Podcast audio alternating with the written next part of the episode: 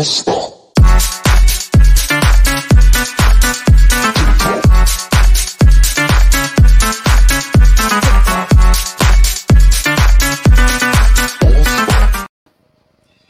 Hola, ¿qué tal? Buenas noches. Bienvenidos todos nuestros amigos, toda la gente bonita, o como dice nuestro compañero Toncho Ábalos, bienvenida la señora bonita, bienvenido el amigo Friki, toda la audiencia de la comunidad geek, bienvenidos a una emisión más de No seas Friki, su dosis semanal de cultura geek, freak, noticias de cultura pop y conexos y lo que se nos vaya ocurriendo y acumulando durante la semana. Mi nombre es Rob Medina y para mí es un enorme gusto que nos acompañen una vez más, una semana más. La semana pasada tuvimos un problema, no dimos una explicación oficial. No sé si nuestros encargados de redes sociales tuvieron chance de avisarles por ahí que tuvimos una dificultad, pero como mucha gente sufrimos las consecuencias de las lluvias en la ciudad, ya nos ha tocado a todos, le ha tocado a Spartan Móvil, le ha tocado a su servidor, le ha tocado a Toncho, pero le tocó al líder inequívoco, al puño de hierro que domina esta comunidad geek, a nuestro querido señor productor Moy le tocó la, tormenta del fin del mundo y pues bueno, eso paralizó la producción del programa. Les pedimos una disculpa por nuestra ausencia la semana pasada y lo único que podemos hacer para resarcir nuestro error es pues tratar de darles el doble de información en la misma cantidad de tiempo. Y para ello me acompaña el día de hoy el ya mencionado, pero nunca lo suficientemente bien ponderado, Moisés Tapia, mi querido amigo, el productor que todo el mundo esperaba y recién cumpleañero. Y recién cumpleañero, mi queridísimo amigo Rob Que no sé, que no sé si ya me perdonó por no haber asistido a su fiesta. No, no están perdonados. Tienen una, tienen ahí en el, en el, libro negro de mi vida, tienen ahí tanto tú un lugar muy especial, ¿no? Tiene, tú como Ábalos tienen ahí un serio problema. El único que está exento de esta situación es el señor Alex Vega, únicamente por cuestiones de ubicación. Es el único que está exento. Pero él no cuenta. porque Bobby sí fue. El señor Bobby sí fue. Ahí estuvo. ¿Y cumplió lo que había prometido o no? No, no, no, no, no, lo llevé a su casa, andaba bien, andaba bien, Ah, bueno. Pues le queremos agradecer enormemente que usted nos haya acompañado el día de hoy, que esté con nosotros conectado, porque tenemos un montón de información que de veras con muchísimo gusto hacemos para todos ustedes y sobre todo que esperamos esta información le sea útil o por lo menos le divierta, que es lo que nosotros esperamos. Y bueno, esta semana tenemos un montón de información, hay este, cosas muy interesantes que se presentaron en la semana cosas de hecho tan interesantes que opacaron a las cosas que íbamos a platicar la semana pasada. Cosas bastante interesantes. La cartelera eh, que, ha movido, que han movido los señores de Sony eh, la semana pasada, que se, se, movieron un chorro de películas, eh, unas casi hasta un año de diferencia. Este, y bueno, pues ya sabemos que de por sí a los señores de Sony no les va nada bien con las licencias que tienen este, compradas empezando por Spider-Man, exceptuando las películas animadas de Spider-Man, que es así, claro. ha ido lo que sigue de bien, pero pues todos sus proyectos este, extras de esto, pues no les ha ido nada bien. Y bueno, hay una serie de cambios que no nada más afectan a su plantilla y a su, a su calendario de películas de, de cuestiones frikis, sino que también hay otras películas que también se van a tener que mover, que ya se tenían pensadas y ya se tenían pautadas. Es más, de hecho, de algunas ya teníamos ya hasta los pósters oficiales con las fechas de salida y pues todo esto va a tener que cambiar. Y todo esto, pues ya lo saben ustedes, con, por la situación de la huelga tanto de escritores como de actores, que pues no, parece que no va a terminar pronto, parece ser que nos va a pegar bastante fuerte y que bueno, ya están, de hecho, eh, no sé si escuchaste que la semana pasada los señores de Disney, este, es un, este fue un, rumor que estuvo corriendo por allá, están generando exclusivamente un departamento de, de, inteligencia artificial para empezar a crear contenido exclusivamente hecho con inteligencia artificial, porque la cosa de la huelga, déjeme decirle que va para la... Eh, no se han cumplido las cosas que se han prometido. Los señores, tanto los actores como los escritores, de veras me queda claro que la gente que nos dedicamos a todo este tipo de cosas, pues nos gustan nuestro trabajo y lo hacemos porque nosotros desarrollamos eh, de una u otra manera parte de, nuestro, de nuestros gustos a, ahora sí que enfrente a todo el mundo. Y eso a nosotros nos llama, la, nos llama la atención porque también estas personas viven de su sueño, ¿no? A nosotros nos gusta comunicar, esas personas viven de su sueño, pero también los sueños deben de tasarse con un precio. Y su, su precio que les están tratando de pagar o que les pagan en este momento por este trabajo, que lo devengan de una manera, eh, digamos, de una manera correcta, no voy a decir, no voy a también a decir que lo hacen así como que 24 horas al día y no duermen. Eh, pues, a ver, Moy, este, se te está yendo un poquito el audio, pero mientras lo checas, voy a aprovechar para, sigo, sí, si me da chance. ¿Me estás escuchando claro, tú? Me gusto, sí, te escucho perfectamente. No te quería interrumpir, pero mientras tú checas ese tema del audio, porque se te empezó a perder, eh, lo platicamos hace dos semanas, porque hace una semana no estuvimos aquí hoy. Las dos, los dos ejes de esta huelga de escritores y de actores tienen que ver con las regalías a partir del streaming, que es la nueva forma de consumir contenidos mediáticos desde poquito antes de la pandemia, pero que se fortaleció muchísimo con la pandemia, las nuevas condiciones para actores y guionistas ahora que uno de los métodos principales de consumo de entretenimiento es por medio del streaming. Eso ha cambiado muchísimo las cosas, muy. Y la otra, los riesgos que implica la inteligencia artificial, tanto para escritores como para actores. Ya lo platicamos, eh, eh, como, como, te digo, hace 15 días, pero esta es la base de todo el rollo, muy. Eh, tú lo, has dicho de manera muy acertada, los que disfrutamos la comunicación, los que vivimos de crear contenidos o de la creatividad, de como lo quieras tú, como gustes y mandes. Ahora sí, estamos presenciando un cambio en el paradigma, en el modelo de trabajo que no se había presentado antes y no creo que haya un antecedente desde la creación de Internet, desde la creación, si quieres, de la banda ancha, ¿no? Cuando se empezó a hacer más, más fácil el consumo de contenido multimedia, donde estuvieran en riesgo tantos trabajos, eh, tantas formas de hacer las cosas y la esencia misma de, de, cómo nos, de cómo nos divertimos. Digo, punto y aparte de, de, que la inteligencia artificial va a afectar otros trabajos, otros aspectos de nuestra vida cotidiana, si nos limitamos exclusivamente a lo que tú estabas comentando, a la industria del entretenimiento, dos cosas, cómo se consume y cómo se paga el entretenimiento, ese es un eje, y otra, a partir de la inteligencia artificial, qué tanto va a afectar el trabajo creativo, tanto de escritores como de actores. Esos son los ejes de la huelga y son dos ejes muy importantes que ya están teniendo consecuencias por todos lados. De hecho, van a ser algunas de las notas que vamos a comentar el día de hoy, están directamente relacionadas con eso, ¿no? Así es, mi querido Rob, espero que ya se hayan, este, pues decían por ahí que había unas cuestiones de por ahí, un eco que se estaba escuchando medio extraño, pero parece ser que ya está todo solucionado. Y tienes, tienes toda la razón, Robert. Estas dos vertientes, estas dos, que ahora escuché este, en una entrevista que tuve que hacer el día de hoy, estas dos verticales o estas dos paralelas que se están manejando en esta huelga, nos van a, nos, yo creo que le van a dar o van a reformar, como en algún momento en los 60 lo hicieron, eh, se reformaron eh, pues todas estas cuestiones de las regalías se volvió un medio masivo y un medio de comunicación eh, en el cual se tenía que regular. Ahora con la entrada de la inteligencia artificial se tiene que regular nuevamente porque hay muchas cosas, tú lo acabas de decir, no nada más estamos hablando que la inteligencia artificial va a causar problemas, va a generar algún tipo de, situaciones eh, en, únicamente en el medio de la comunicación. Esto va a ser a nivel global. Ah, va a haber empleos que van a cambiar.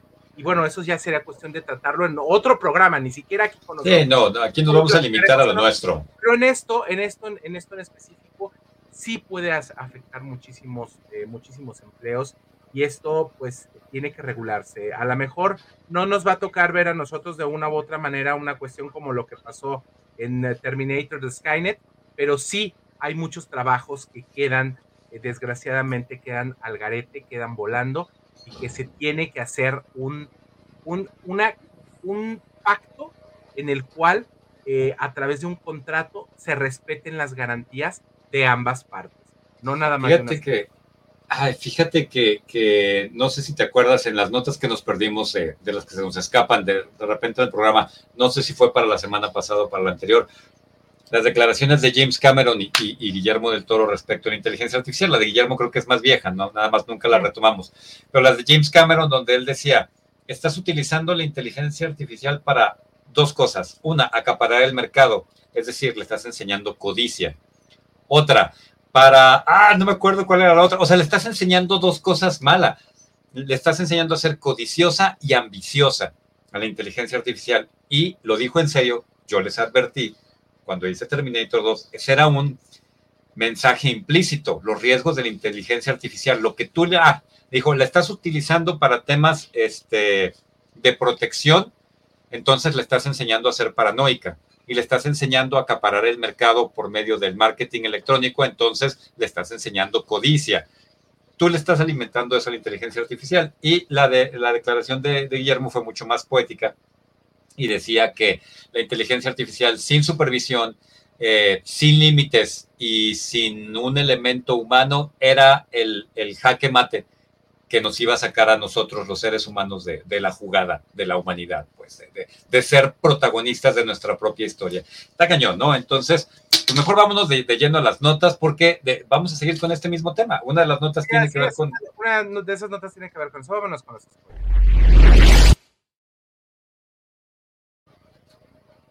Y la voz de Toncho, la melodiosa voz de Toncho. Acabo, me acabo de dar cuenta que no les subí esos que los puse hace dos semanas en. Demonios. Pero bueno, pero bueno, ahorita los ponemos, no pasa absolutamente nada. Bueno, la primera de las notas que le traigo esta semana es una nota bastante interesante y en la cual, bueno, pues ahorita le vamos a presentar esta información. Y bueno, pues los señores de Marvel no quieren que se nos se vaya absolutamente nadie sin ser parte del universo y presentan en la San Diego Comic Con. Esto se me hizo, por eso me hizo muy interesante esta nota, eh, de esto que se llama Marvel Beginnings y que bueno, son cuadernos didácticos para los más pequeñitos de 0 a 3 años para que vayan conociendo más el universo eh, de Marvel y que bueno, pues ellos tengan la oportunidad de disfrutar eh, y con los, nuestros personajes favoritos y pues los vayan haciendo frikis desde un inicio, ¿no? Entonces, eh, eso, esto llama, llama la atención, ¿o no, mi querido Rob? Y fíjate que pareciera que no. Me acuerdo cuando, cuando estábamos discutiendo la nota, yo dije, ah, oye, esta va a ser una no nota. Pues Marvel siempre ha, ha, ha generado contenido para, para pues para las audiencias más pequeñas, ¿no? Desde los muñequitos de peluche y, las, no sé, sonajas, pero esto es algo, esto es algo que se, que se ve con mucha más intención, muy, no sé si estás de acuerdo. O sea, como que se siente... Con, con, intención de que quieren hacer lo que, que, a fuerzas y como sea, los niños sigan consumiendo la, este, obviamente que la, la, información y sigan consumiendo pues todo, la, todo el contenido que, que genera Marvel. Y eso a nosotros, pues bueno, nos, nos llama bastante la atención. Y esto lo presentaron en un panel, en, digo, sabemos que Marvel Studios no, es, no estaba o no se encontró en, eh, pues obviamente, en esta presentación que hubo en la San Diego Comic Con, pero, pero sí tuvieron, tuvimos la oportunidad de ver, pues obviamente, que todo esto de los señores de Marvel en un eh, panel especial en el cual presentaban pues toda esta nueva línea y nueva gama para los pequeñines y no tan pequeñines. Y pues esto nos llama, creo que muchísimo la atención. Ve, ve este, esta, esta portada está, está padrísima. Sí, I love you 3000. Eso está genial. Fíjate, muy que eh, eh, entre las notas que se nos fueron por, por la semana que perdimos y por la, la, carga de información que hemos tenido últimamente con el tema de la huelga, la Comic Con la teníamos que comentar la semana pasada. Y, eh, pero lo que sí les dimos fue el previo, ¿no? Y creo que lo, platicamos, que ni DC ni Marvel iban a tener una presencia importante en términos de estudio cinematográfico. El, el, en términos de contenido audiovisual, lo único que anunció Marvel, bueno, ahorita lo vamos a platicar, la serie tan esperada de los X-Men, pero se concentraron muy justamente, yo vi a muchos de los artistas que yo sigo en, redes sociales estaban muy contentos comentando que había sido una de las mejores convenciones a las que habían asistido. El no fijarnos tanto en las películas abrió espacios para este tipo de cosas, digo, para los creadores de cómics, para los cómics en sí y para otro tipo de proyectos que también son importantes. Y yo relaciono muy, no sé si tú estás de acuerdo, esta idea de, de capturar a, a, una audiencia, pues ya no digamos joven, prácticamente prenatal, ¿verdad? No, muy, muy pequeñitos, para que no se les vayan. Acuérdate que, que, lo platicamos en un programa, ¿no? Como a veces parece que el, que el friki está bien amarrado en la adolescencia y de repente se nos va y se nos pone a ver manga. No se le quita lo friki, pero se nos hace más otaku. y, y, y, pues está padre. Oye, oye, ahí, aquí está lo que te prometí. Spoilers. La melodiosa voz de nuestro compañero. La melodiosa voz del señor Toncho Ábalos. Le mandamos bueno, un abrazo. No creo que nos esté viendo, pero igual le mandamos un abrazo. Le mandamos un abrazo enorme de todos modos, porque lo queremos, una persona que queremos muchísimo. Nos bueno, cae bien. Oye, oye mi, mi, queridísimo este, Rob, eh, algo que nos llama mucho la atención es que ya se está recuperando de Flash, mi querido Rob. Ya, pero ¿sabes qué? En plataformas. Ah, no ha entrado todavía al consumo directo de, HBO o Amazon, no sé con quién va a llegar, pero ya está en lo que en Estados Unidos se conoce como video on demand, eh, que ya la puedes comprar, ya la puedes rentar. Eh, todavía no la puedes ver gratuitamente en tu servicio de streaming favorito, pero ya puedes pagarla. Y ya ha habido mucha gente como tu servidor que tuvo acceso a ella, que, que la neta el tema era yo no la quiero pagar. Pues, o sea, no quiero ir a verla en el cine en mi caso era parte berrinche anti-Ezra y que yo creía que no iba a valer la pena como película. Y déjame decirte, muy bueno, ya la habíamos, ya, ya la habíamos comentado, yo no la había visto completa. No, cuando la vi, los primeros 15 minutos quería romper mi televisión, no la soporté, se me hace uno de los inicios más terribles de una película, pero después se fue haciendo cada vez más entretenida y salvo el final absurdo y completamente sin sentido, no queremos hablar de, de, temas viejos, ya la película de Flash es tema viejo. Creo que es una película entretenida. Entonces creo que, que mucha gente muy reaccionó como yo. Es como, no la voy a ir a ver al cine, no voy a pagar mi boleto de cine para verla, no voy a soportar gente extraña para... Pero tengo curiosidad. Tan, y, oye, y las películas de video on demand en Estados Unidos no son baratas, ¿eh? No. Creo que la renta estaba en 20 dólares. Entonces tienes que juntar a tu bandita o a toda tu familia para que cada quien, digo, también el cine en Estados Unidos es carísimo. Entonces creo que con tres boletos ya te, ya te pagas un, un video on demand y la puedes tener un rato. Y también hay que decirlo, muy video on demand, en el momento en que una película toca cualquiera de estos formatos donde la puedes rentar, pues se empieza a distribuir libremente eh, por los rincones oscuros de la piratería en Internet, ¿no? Entonces creo que eso ha ayudado a, The Flash y a mí no me molesta, creo que es importante que la gente vea esta película, por más que al final eh, le restaron importancia en términos de que ya no va a tener muchas consecuencias en lo que pase con DC en el futuro, pero eh, tú, tú cómo, cómo lo ves, tú que, que creo que sí la viste. Digo, yo, no, yo no he tenido tiempo de verla ni en plataforma, ni siquiera la he visto tampoco, ni la fue a ver en el cine. Me estoy esperando a que salga en HBO Max. De hecho, ya Ajá. le están vendiendo aquí, corrigiéndote un poquito, eh, mi querido Rob. Pero checa, en Amazon, en Amazon ya le están vendiendo este como, como video demand, ya lo están vendiendo o rentando para que la veas efectivamente todavía no está de libre acceso a los que contratamos plataforma, en este caso HBO Max. Pero bueno, pues eh, tienes, tienes mucha razón, o sea, tenemos de una u otra manera la oportunidad, eh, esta, esta, esta ventana que se abrió con el streaming, también le da otra oportunidad a las películas. Sabemos que le fue realmente muy mal, o sea, sa salió tablas. Esta película, el, el decir mal es que salió tablas. Lo que te habían invertido en la película fue lo que se, lo que se recaudó. Ahora con esta nueva oportunidad y con las regalías que claro. va a ganar al estar ya en HBO Max, posiblemente esta película pueda hacer algo o generar un poquito más. Que no sea una pérdida tan grande. Que, que le quiten el título de, de, del fracaso más grande del universo cinematográfico de DC. Eso ya con eso puede ser, porque le fue peor que a Black Adam. Y sí. el, el, rollo fue tal como lo explicaste, Moy. A nivel doméstico, perdió no, te, no son las cifras exactas, pero por decirte algo, si costó 75 millones de dólares, ganó 50 domésticamente. Claro. En mercado internacional quedó tablas. Ya ahí ya dijiste, ok, ya. Recuperó la inversión, ganó un poquitín, pero eso es considerado un fracaso para una película de este nivel. Entonces ya video on demand y streaming es su última oportunidad. Fíjate que una vez, muy rápido, Matt Damon platicó, hablando de las formas de consumo, que el mercado de Blu-ray era importantísimo para ellos antes este, para, para el, el, el, la industria cinematográfica, cosa de la que yo no era muy consciente. Dices que en verdad ustedes no tienen idea de lo que el formato físico significaba para Hollywood. Tanta gente que coleccionaba este, películas y era un costo, o sea, era, me gusta esta película, no había la posibilidad del streaming, te gusta esa película y si te gusta lo suficiente y la quieres ver cada vez que se te antoje, vas y la compras. O sea, claro. el costo de DVD era parte del ingreso registrado de una película y era parte del ingreso registrado de muchos actores. Muchos pedían menor sueldo a, contra, contra ganancias por venta de DVDs o Blu-rays. Y, eso ayudaba a alivianarnos, ¿no? Entonces. Que ahora ya no lo tenemos y que ya no lo tenemos.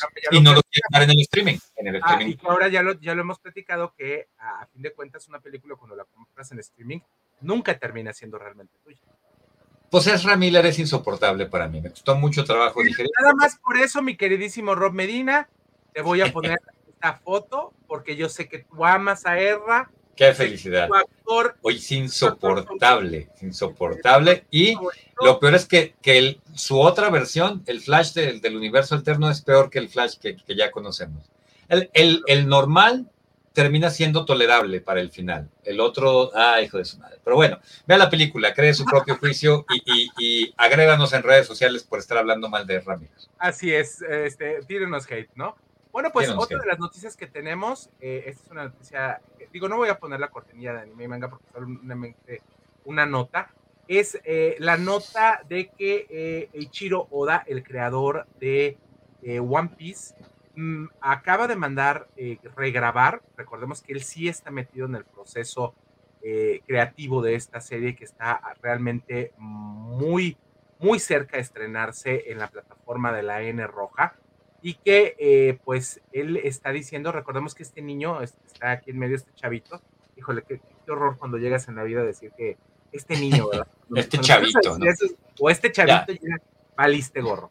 Eh, este cuate, eh, pues que es, el, que es un mexicano, hay que decirlo, que se está representando al personaje de Monkey D. Luffy, que, que bueno, es un cast internacional que hicieron, pues se ve que este señor está metiendo pues todas las manos al fuego para tener la oportunidad de tener algo de una obra, eh, Robert, que esto sí, a lo mejor a, ti y a mí, digo yo, a mí me gusta mucho, estamos ahora sí que de acuerdo. Tú, eres medio taco, tú eres medio taco. Yo soy medio taco, no taco ferrado como el querido Alex. No, no como Alex. Soy, soy, soy otaku y este, recordemos que esta propiedad intelectual en específico tiene un montón, montón de fandom. Es un fandom internacional muy canijo a niveles starwarianos y a, niveles este, canijos. O sea, está, está, grueso. Nos ha explicado, Alex, perdón, este muy nos ha explicado Alex que este es un fenómeno cultural brutal, no es el, creo que es el, no sé si es el manga o el anime, dime. Eh, eh, imagínate nada más que, que, tanto como manga y como anime, en el caso del anime ya llevan más de mil capítulos. Ese es el tema, que es el más longevo, ¿no? Que del que se ha hecho más material. Está rompiendo récords este, este anime.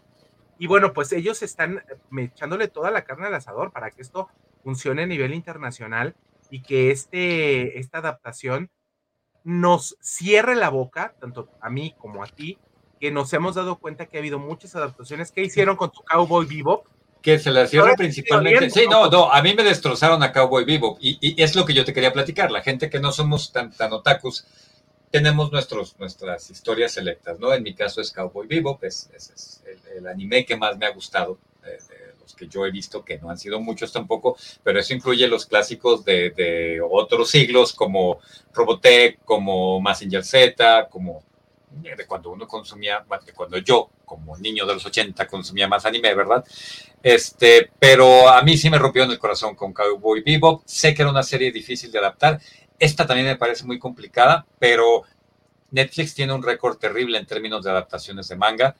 Ha hecho enojar muchísimo a los otakus con uh, Death Note, con Cowboy Bebop y se me está escapando otra, pero eh, gente aferrada, como nuestro querido amigo Alex, que no está aquí en representación del universo Otaku, ellos juran y perjuran que esto va a romper eh, esa maldición, que va a ser la primera adaptación digna, y justamente por lo que acabas de señalar, Moy, porque el creador está involucrado directamente en la producción y no va a dejar que destruyan su, su propiedad intelectual y bueno, su niño, su sueño, su bebé, como le quiera llamar. Esperemos por bien de los otakus del mundo que así sea.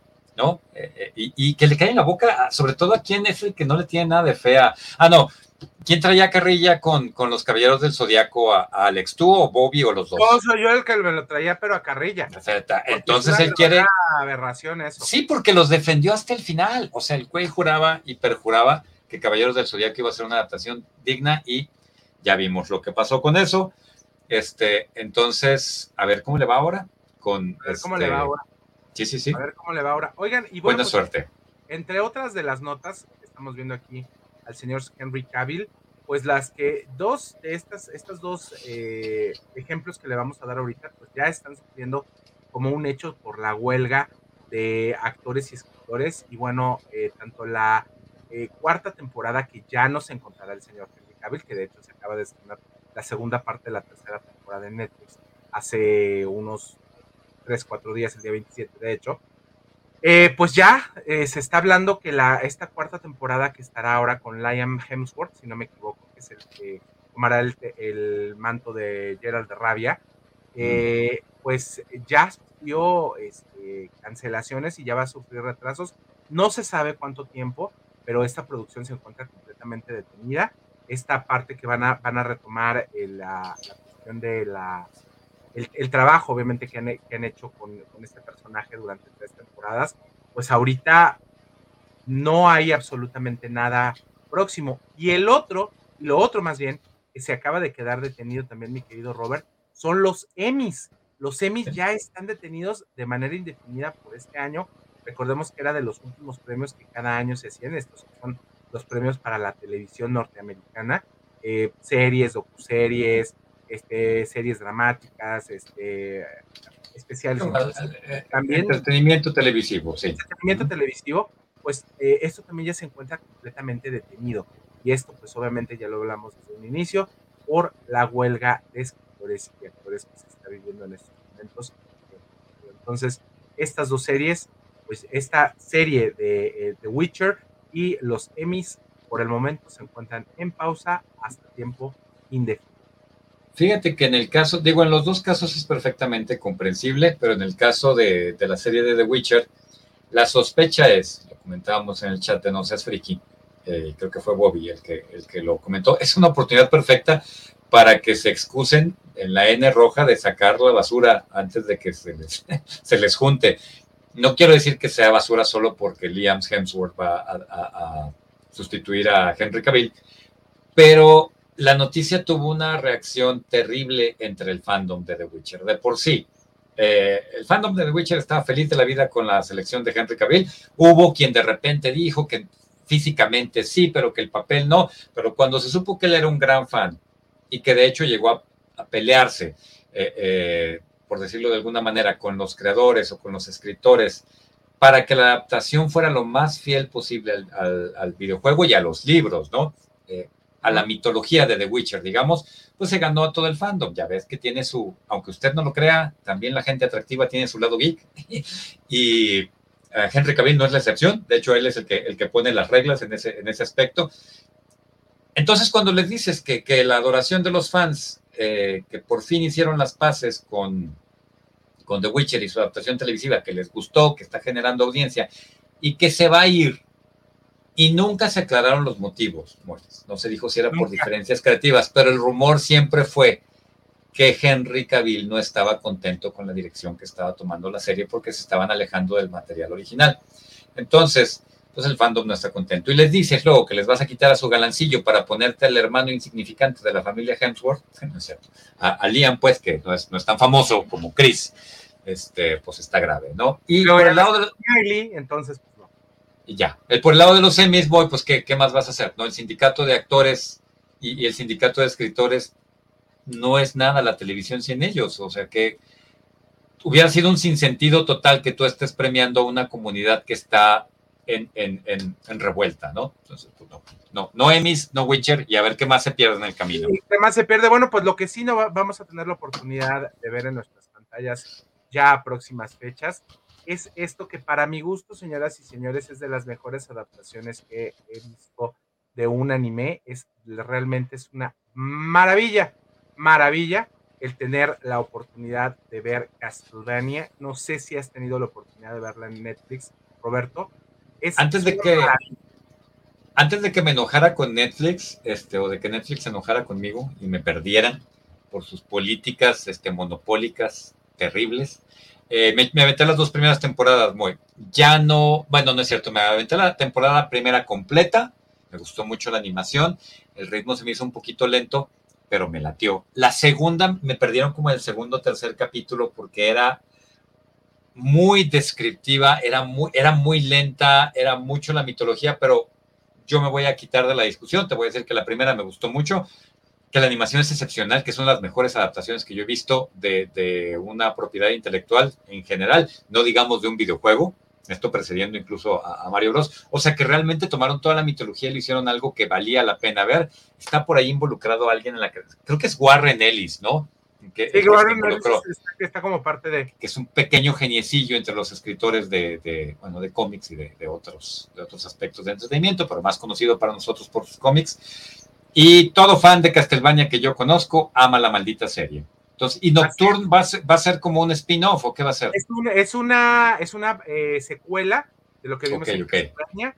Y bueno, esto ya está pues realmente muy, muy, muy próxima a poderla ver en la pantalla de la N roja. Y eso a nosotros nos dará pues obviamente que la oportunidad de tener pues obviamente eh, pues más contenido de esta licencia. Claro, la oportunidad de... Más de 30 años. No manches que Castel tiene que ser. Tiene que más de 30 años todas, en el mercado, señoras. Todas las cosas noventeras están este, cumpliendo sus treinta y tantos, si no es que ya sus cuarenta y tantos. Así es. y bueno, el primer... para, para, terminar, mi querido Rob. Date, date, date. última, la última nota de esta semana, bueno, ya tuvimos la oportunidad de ver el primer póster oficial y el, el póster está padrísimo, ¿eh? la verdad. Sí, sí, sí. Está muy bonito, está muy bien hecho. Ya vimos más o menos de qué va o de qué, vi, de qué va esta nueva temporada. Vimos a nuevos conocidos. Esta, esta edición se me hace una verdadera maravilla. Ahí se sacaron una estrellita dorada. Una estrellita dorada. Creo que fue un no sé si ya lo tenían contemplado desde antes o lo adaptaron a raíz del éxito que tuvo todo en todas partes al mismo tiempo, eh, pero una genialidad de Marvel. Incluir es una genialidad. Y bueno, volvemos a ver a, Jonathan Mayers, ¿eh? Oye, ahí yo por ahí, yo por ahí leí una notita, este, no creo que sea cierta, me sonaba más a, rumor, de que las figuras de Lego, no sé si de la serie de Loki o de, o de una de las futuras producciones de Marvel, pero tendría que haber sido Loki. No sé, que en algún lado habían visto una insinuación de que eventualmente se iban a sacar a este cuate de la jugada. Eh, y, que, pero lo que no me latió, ya, lo que ya no me hizo eco fue cuando decía que, lo iban a sustituir con Lawrence, Fish, Lawrence Fishburne, que no creo que, puedan hacer algo de ese tamaño. Entonces, este, pero bueno, la serie de, Loki pinta muy bien. Fue de mis series favoritas de la primera tanda de, no, mi favorita favorita, mi favorita favorita fue Wanda, con todas las críticas que le hicieron. Y ahorita no pongas Secret Invasion porque me voy a molestar mucho, me voy a molestar mucho, muy. Loki pinta bien, no me voy a ilusionar jamás en la vida con nada que haga Marvel en televisión o en cine, pero pinta bien, se ve bien. Vamos a ver cómo. Se ve bien, se ve bien. Pues ahora sí, señoras y señores, vámonos, vámonos, vámonos, nada más y nada menos con las de Se terminó la Demonios. Secret Invasion que a mí, a mí me gusta. Las de cajón. Pues terminó la temporada, señoras y señores. A ver, dame tus. sí, viste el final de temporada. Obviamente, señor. ¿Cuáles son tus impresiones? Impresiones sinceras antes de que me escuches hablar. Honestamente, yo sé que tú tienes un carácter más afable y, este conciliador, no tanto como Toncho Lazo, pero, pero también eres así como una perita en dulce que, disfruta las cosas y le gusta verle el lado bonito a la vida. Fíjate que me gustó, me gustó el final de temporada. A lo mejor en algún momento creímos que iba a ser un final mucho más dramático, eh, el final que tuvimos la oportunidad de ver ahora eh, la jugada que hicieron con los personajes, este, este rol, esta parte de, este, de este, esta charada, dirían los, los norteamericanos, que se hace al final eh, de este capítulo, en el cual, bueno, pues están jugando el, todo por el todo los personajes principales eh, y esta serie de situaciones, diría yo, que se van a empezar a gestar y que nos están abriendo una puerta muy interesante que yo creo que va a continuar con varias de las, de las películas y de las propiedades que veremos al futuro, estaban sentando base para muchas cosas. Primero que nada, Eh, creo que el tratamiento que le hicieron al personaje de Nick Fury fue un tratamiento bastante decente. Creo que le volvieron a dar la relevancia que el personaje tiene. Sabemos que este Nick Fury que sale en el universo cinematográfico de Marvel ya es un Nick Fury viejo. El Nick Fury que regularmente tenemos en el mundo de los cómics es un eh, hombre sí maduro, pero un poquito más atemporal. Y que bueno, este, a mí, a mí por lo menos esa parte sí me gusta. El que, digo, ya pasó más de una semana. El que hayan matado al personaje de Ben Mendelssohn, a mí, a mí me, me, me, pegó, o sea, me pegó porque yo pienso que era un personaje que iba o podía dar muchísimo más en, la, en, temporadas posteriores o en proyectos posteriores. Eh, creo que al final el personaje de Gravik eh, terminó volviéndose un poco, para mi gusto, un poco vacío. Sí, un villano genérico de Marvel. Un villano muy genérico. Perdió todo lo que lo hacía especial. Exactamente, al final lo hicieron terminó volviéndose de acuerdo. alguien, una, una persona, un personaje muy vacío, un personaje que al fin de cuentas eh, eran demasiado para, para personajes, y eso creo que es, es algo que tenemos que, como que, que, puntualizar. Para personajes tan complicados como son los Scrolls, que per se son seres muy complicados, porque son seres que son este, metamorfos, que pueden adoptar cualquier tipo de, personalidad. Eh, siento que al final se volvió muy vacío todas las intenciones eh, eh, ulteriores que tenía este personaje y se volvió haciendo literal como, muy, como pasa con la mayoría de los, de los villanos de Marvel, un villano más del mundo. Claro, terminó bueno. esto que hacen con el personaje de, de Gaia, el personaje de nuestra Khaleesi, creo que es algo importante. Quiero ver y tengo toda la curiosidad del mundo por ver qué van a hacer realmente con ese, con ese personaje. Eh, sabemos que por cuestiones de licencias no pudieron eh, utilizar los, los, poderes originales, que son los poderes del Super Scroll.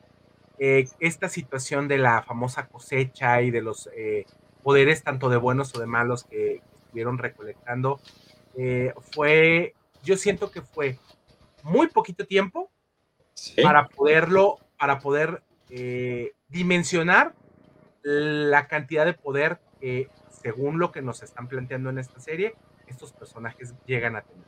Porque tener el, los poderes de la Orden Negra y tener el poder de todos los Vengadores, más los Guardianes de la Galaxia, déjenme decirles que ¿eh? está, cañón, ¿no? Está muy cañón. A ver, Moy, este, yo creo que has puesto eh, los puntos principales en los que yo enfocaría tanto el fracaso como lo rescatable de Secret Invasion. Lo, rescatable empezaste muy bien, empezaste con lo positivo, que plantea el terreno para todo lo que van a ser los proyectos a futuro de Marvel. Esta, este clima antialienígena con el que cierra la, la historia de Secret Invasion. Ya pasaron dos semanas, ya si no quieren spoilers, ya le pueden cambiar o pónganle pausa o lo que quieran. Vamos a hablar de Secret, Invasion, Invasion, si no es que ya se las spoilerearon ahí en, en las redes sociales, ¿no? Eh, sí, esta, estableces el territorio donde vas a desarrollar tus historias, pero ¿a qué costo? Fue la caída más estrepitosa que yo he visto en una serie de Marvel, porque para mí, She-Hulk fue mala, siempre, o sea, tuvo momentos rescatables, pero fue una serie mala. Hubo series buenas que dieron un bajón o que la resolución te puede parecer cuestionable, pero nunca se fueron para, nunca se fueron al piso.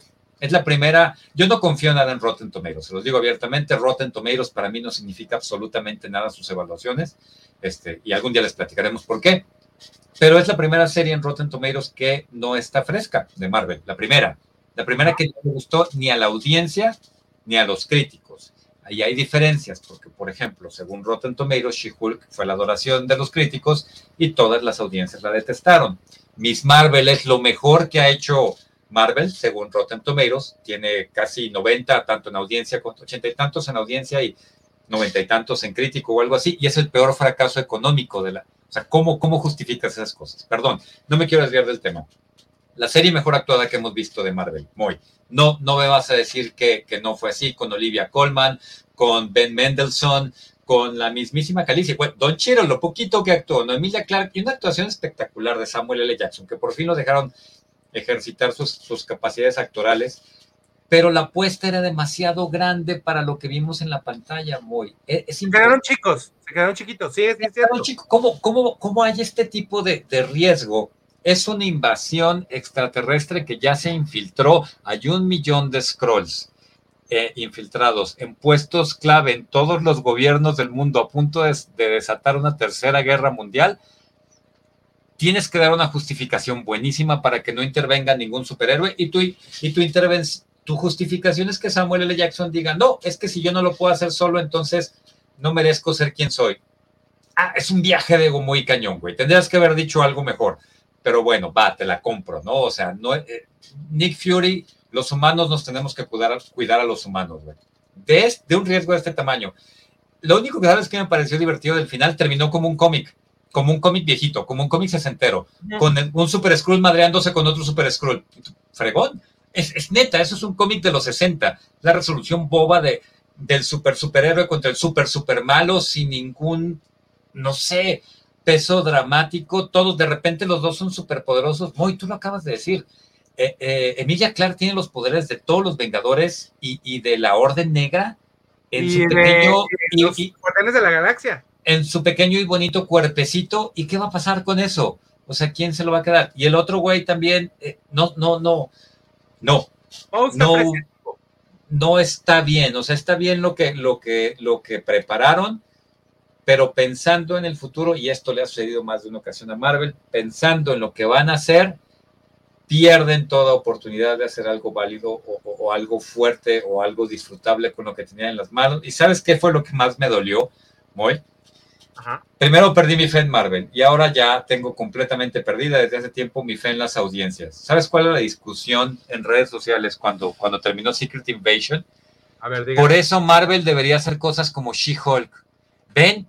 Y ustedes, malditos machistas, destrozando She-Hulk. Secret Invasion fue una porquería. Queremos más como She-Hulk. Y tú dices, no manches, pues por eso no hace nada bien. Carajo. Tienes la serie mejor actuada, tienes los, algunos de los mejores actores que tenemos disponibles en estos tiempos en una sola serie. Y la gente está pidiendo las, no puedo decir malas palabras, las estupideces que vimos, las pendejadas que vimos en She-Hulk. Exactamente. Ya, ya, me, ya, me, enojé, quiero cambiar de tema, vámonos ya. Y bueno, pues eh, a mí el cabo suelto que me queda y que fue noticia toda la semana es cuánto tiempo el general Rhodes se quedó, estaba, había sido... ¿Desde cuándo, no? Creo, pues, claro que desde desde antes, desde, desde Secret, sobre Secret War, no, este... Civil War. Civil, War. Civil War. Civil War. Civil War estaba ahí guardadito, porque pues ahí, se, digo, en esta nos damos cuenta que el personaje no volvió a caminar. Ajá. Ajá.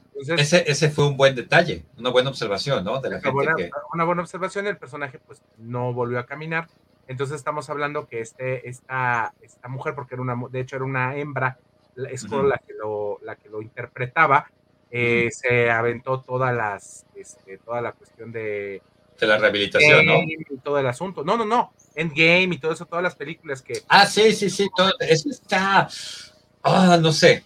No sé, el cambio riesgoso. Te, te, tuviste que luchar del lado de los humanos en la batalla más importante y le quitas muchísimo. Pero bueno, es, ese es el tipo de riesgos, ese es el tipo de, sorpresas que tenía el cómic de Secret Invasion, decir, güey, o sea, entonces cuando Rhodey estaba peleando contra Thanos, realmente era un scroll peleando contra Thanos, que los pudo haber traicionado en cualquier momento, pero eligió no hacerlo. Es el tipo de, de, de, pensando, ¿no? Sí, sí, sí, que te, que te deja pensando. Pero bueno, ya, se acabó Secret Invasion. Ni modo. Pero bueno, ¿qué calificación, mi querido Rob, le, darías y por qué? Ok, este. Carajo, entre 6 y 7. Los primeros capítulos para mí eran de, de 8 9 y el final fue como de 3 4. Entonces, si lo promediamos, pasa de panzazo. Nada más por lo que establece para el futuro de, de la continuidad de las historias de Marvel. Pero no, no, la caída fue muy estrepitosa. Para mí echaron a perder, o sea, desperdiciaron todo lo que habían construido en los primeros dos, tres capítulos. Y lo dijimos desde el principio, muy. Cada que comentábamos un capítulo es, vamos a la mitad, ¿cómo van a resolver esto? Los riesgos, los stakes son altísimos en este tipo de historia. Y con este presupuesto, mucha gente, muchos videos este, de, gente que, se dedica a esto de la crítica de los contenidos de ciencia ficción y, cultura geek, hablaban de, se notaba la falta de presupuesto, ¿no? ¿Cómo acaban de, de, darle un balazo al presidente de los Estados Unidos y estás en un hospitalillo pitero y la única persona que está cuidando es Nick Fury y hay dos guardaespaldas, ¿no? Eh, detalles como ese. Moy, yo le doy seis. ¿Tú qué le das? Un 6, mira, yo, le, yo creo que yo le, le voy a dar un 7, eh, sobre Qué todo generoso. Toda, esta, toda esta parte inicial que tuvimos eh, la oportunidad, eh, oportunidad de ver. Y sobre todo, ¿sabes por qué, mi querido Rob? Por la cuestión de eh, toda la todo el trabajo de actuación que de veras es Sí, una sí, sí. maravillosa. Olivia Colman, este, lo acabas de decir, este, digo, es que todos, es que no nos podemos Ben Mendelssohn, Samuel L. Jackson, es- Emilia hasta que dice que su personaje es así como medio, medio, Pero te alcanza a importar, ¿no? Se, se lo alcanzas a comprar. Es como yo estoy dividida entre realmente mis ideales son con este mendigo terrorista, pero el- a- a- parece que sí. Parece que sí, mi estimado Adolfo. No sé si sea Ahora, canon oficial y no ¿Notaron sé- una cosa? ¿Notaron una cosa? Recordemos que únicamente vimos los poderes de la Orden Oscura y de Miss Marvel. no, Eh, y, de, y de, bueno, de, de- y de este. Batista, ¿no? Y de Groot.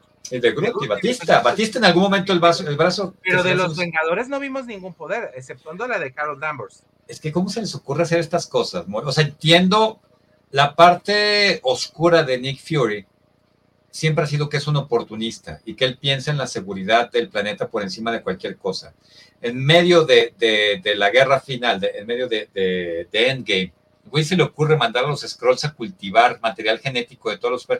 También el, la jalada de pelo que solo una muestra de ADN te permite reproducir los poderes de todos los Vengadores, neta, es el nivel de tecnología que le venimos manejando ahorita en la Tierra, o, fueron los Skrulls, artificial, ¿por qué no? ok, te- te metes en otra bronca, güey. Cualquier Claro. imbécil lo puede hacer, entonces, ¿qué? Vas a reproducir. Entonces, cuando salgan los Thunderbolts, denle los poderes a ellos, ¿no? No sé, Claro. no sé. Vamos a ver qué pasa. Vamos a ver qué pasa. Bueno, mi querido Rob, eh, voy, a, voy a hacer ahora sí que un, este, una fe de ratas. Se me olvidó, yo sabía que algo se me había olvidado. Se me olvidó poner imágenes de Harley Quinn, pero pues date. No te preocupes, no te preocupes, amigo. Este, esa es una de nuestras eh, fallas de la semana pasada.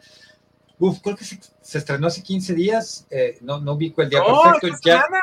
Esta no, semana. fue la, fue la semana pasada, muy. Eh, lo teníamos que haber comentado la semana pasada. Era de nuestros pendientes de la semana pasada. Es algo que yo tenía clarísimo. Y Harley Quinn, no sé cómo demonios lo están haciendo. No sé quién le escribió. No sé quién esté produciendo la animación, porque las series animadas normalmente tardan un buen rato para, para sacar este, sus, nuevas temporadas.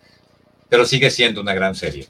Sigue siendo una gran serie que mantiene su tono eh, de burlarse de todos, pero comienza burlándose por burlándose ella misma, gracias Adolfo.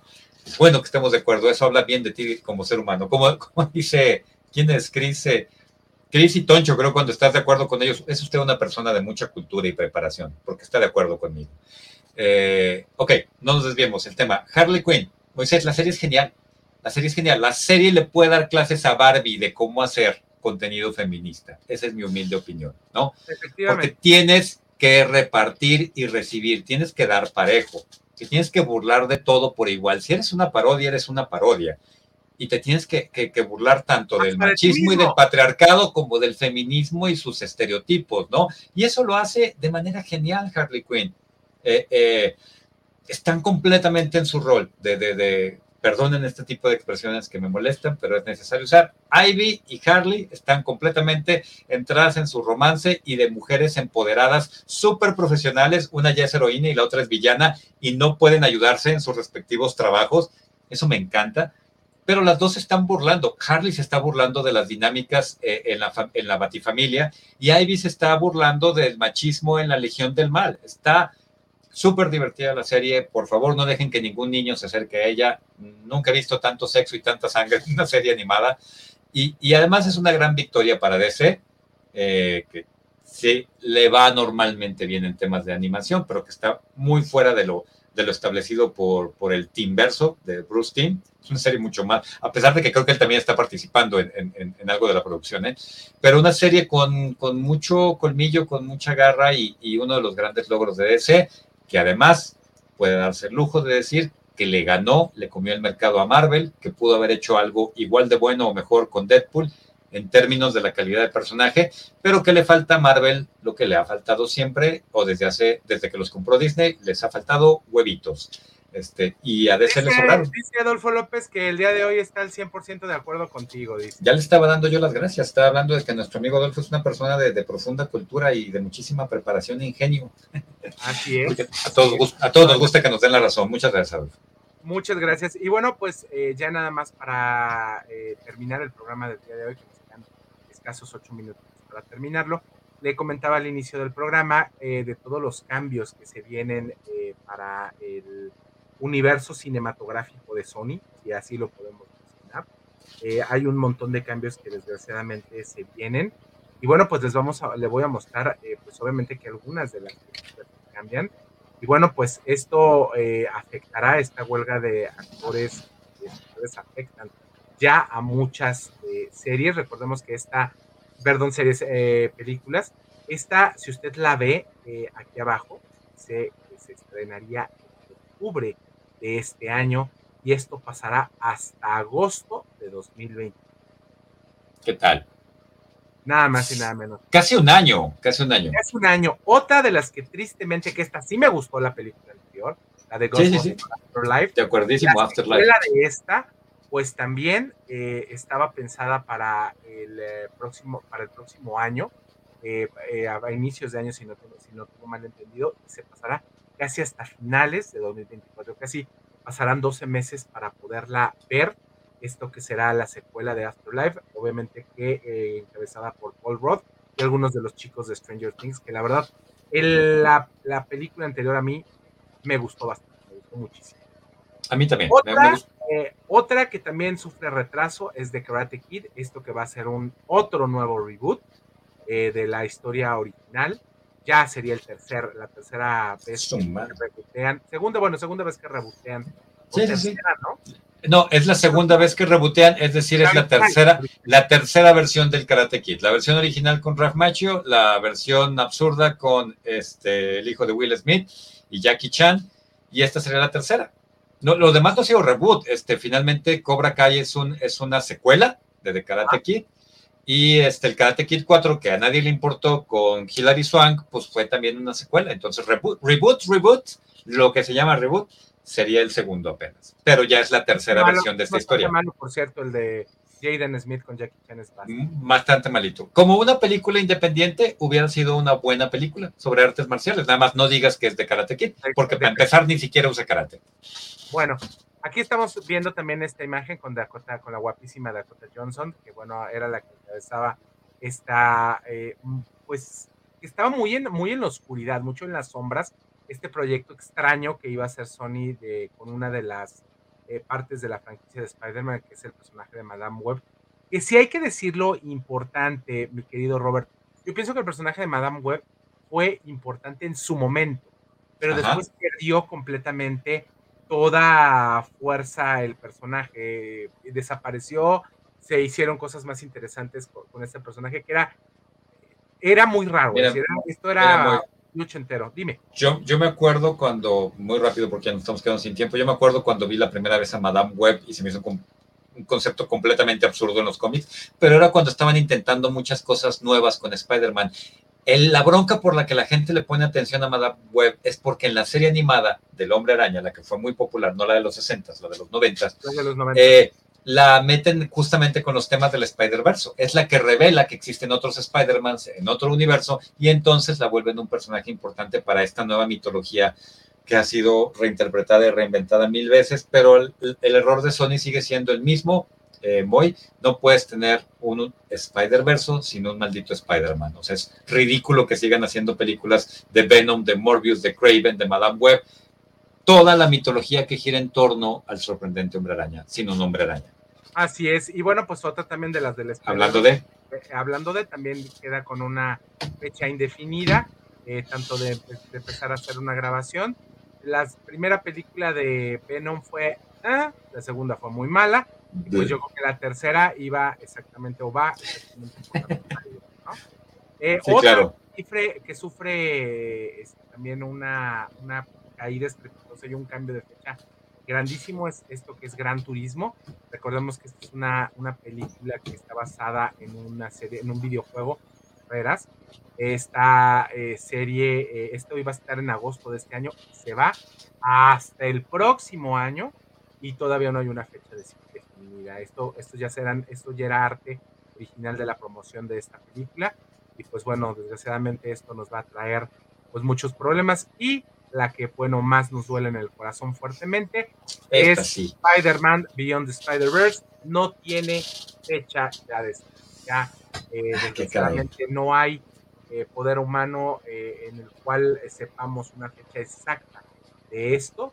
Y pues bueno desgraciadamente esto y muchas mu- cosas más van a empezar a suceder ahorita eh, yo pienso que todas las plataformas de streaming y las eh, películas ya tenían algunos estrenos ya, ya programados, pero mucho de lo que yo creo que ya tenían o venían trabajando para presentarlo a próximas fechas y el próximo año se va a ver retrasado. Entonces, pues desgraciadamente esto es algo que estamos viviendo, que vamos a estar viviendo hasta que haya pues alguna alguna noticia por parte de los estudios que lleguen a algún acuerdo y que bueno pues esperemos que pronto sea porque de cuentas los afectados somos nosotros.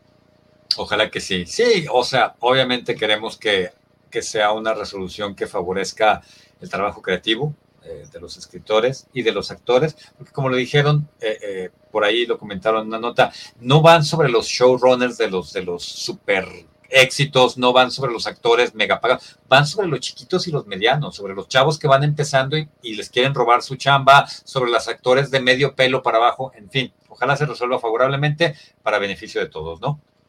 Bueno, pues el día de hoy le damos las gracias a usted que nos ha acompañado en esta hora consecutiva del programa, en la cual le trajimos toda la información, o por lo menos la más relevante del mundo friki que se generó en la última semana, agradeciéndole enormemente que nos haya seguido todas las plataformas y esperando que nos siga y nos eh, tenga a bien sintonizarnos la próxima semana en punto de las 8 de la noche, es próximo martes aquí en los Friki, y que esperemos que podamos ya contar con Toncho Lazo, con el, el, el fortachón de los, del anime. Que el, con el Otaku Mame, con el, Espartano ausente. Y con, y con el espa- Espartano ausente, que, que, lo vi bien, ¿eh? déjame decirte que lo vi bastante bien. Esas son siempre sábado. noticias. Me da, me da mucho gusto que lo vi mucho mejor. Entonces, pues esperemos que la próxima semana nos puedan ustedes acompañar. Y recuerden que ten- tienen para ustedes el eh, formato de podcast que se encuentra en toda- cualquier plataforma que quiera. Solo búsquenos como No Name TV y ahí va a encontrar todos los capítulos. Y terminando este programa, en unos 10 minutitos, tendrá ya esto, este programa del día de hoy en formato audio para que lo disfrute en cualquier plataforma de distribución de audio podcast, ya sea Spotify, Google Podcast, Apple Podcast y Amazon Music. Así es que lo esperamos y suscríbase, dele clic ahí a la campanita. Rob, ¿algo más que agregar? Nada más, eh, échale un ojo a Harley Quinn si no la ha visto, es una excelente serie. Se nos, nos pasó la recomendación. Vamos a buscar algo que recomendarle esta semana. Fíjate que la semana pasada, hace, dos- hace tres semanas, que, digo, porque la semana pasada no estuve, hace tres semanas les iba a recomendar, pero no nos dio tiempo, una serie bastante buena que me tocó verla en Amazon Prime, que se llama Dolores Bouch, y, este, y que tiene que ver con una cuestión ahí interesante que también nos atañe un poquito en el mundo de la fantasía y las ciencia. Lo platicamos la próxima semana. A ver. ¿Les parece? Cuídense de mucho. Gracias, Moy. Nos vemos la Gracias a próxima todos. semana. Gracias, Robert. Nos vemos la próxima semana. Cuídense mucho. Hasta pronto.